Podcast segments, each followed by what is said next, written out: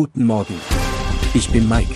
Sie hören den Immobilienwiki-Podcast auf Spotify, Apple und überall, wo es gute Podcasts gibt. Präsentiert von Immobilienerfahrung.de. Heute widmen wir uns einem wichtigen Begriff im Mietrecht, der Kappungsgrenze. Die Kappungsgrenze ist eine Regelung im bürgerlichen Gesetzbuch, BGB, und betrifft das Mietrecht. Sie legt fest, dass innerhalb der ersten drei Jahre die Mieterhöhung bei einer bestehenden Mietwohnung nicht mehr als 20 Prozent betragen darf.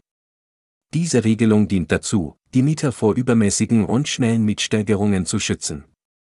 Neben der ortsüblichen Vergleichsmiete ist die Kappungsgrenze eine weitere Maßnahme zur Regulierung der Mietengestaltung. In Gebieten, in denen die Mietpreisbremse gilt, wird die Kappungsgrenze weiter verschärft und beträgt dann lediglich 15 Prozent.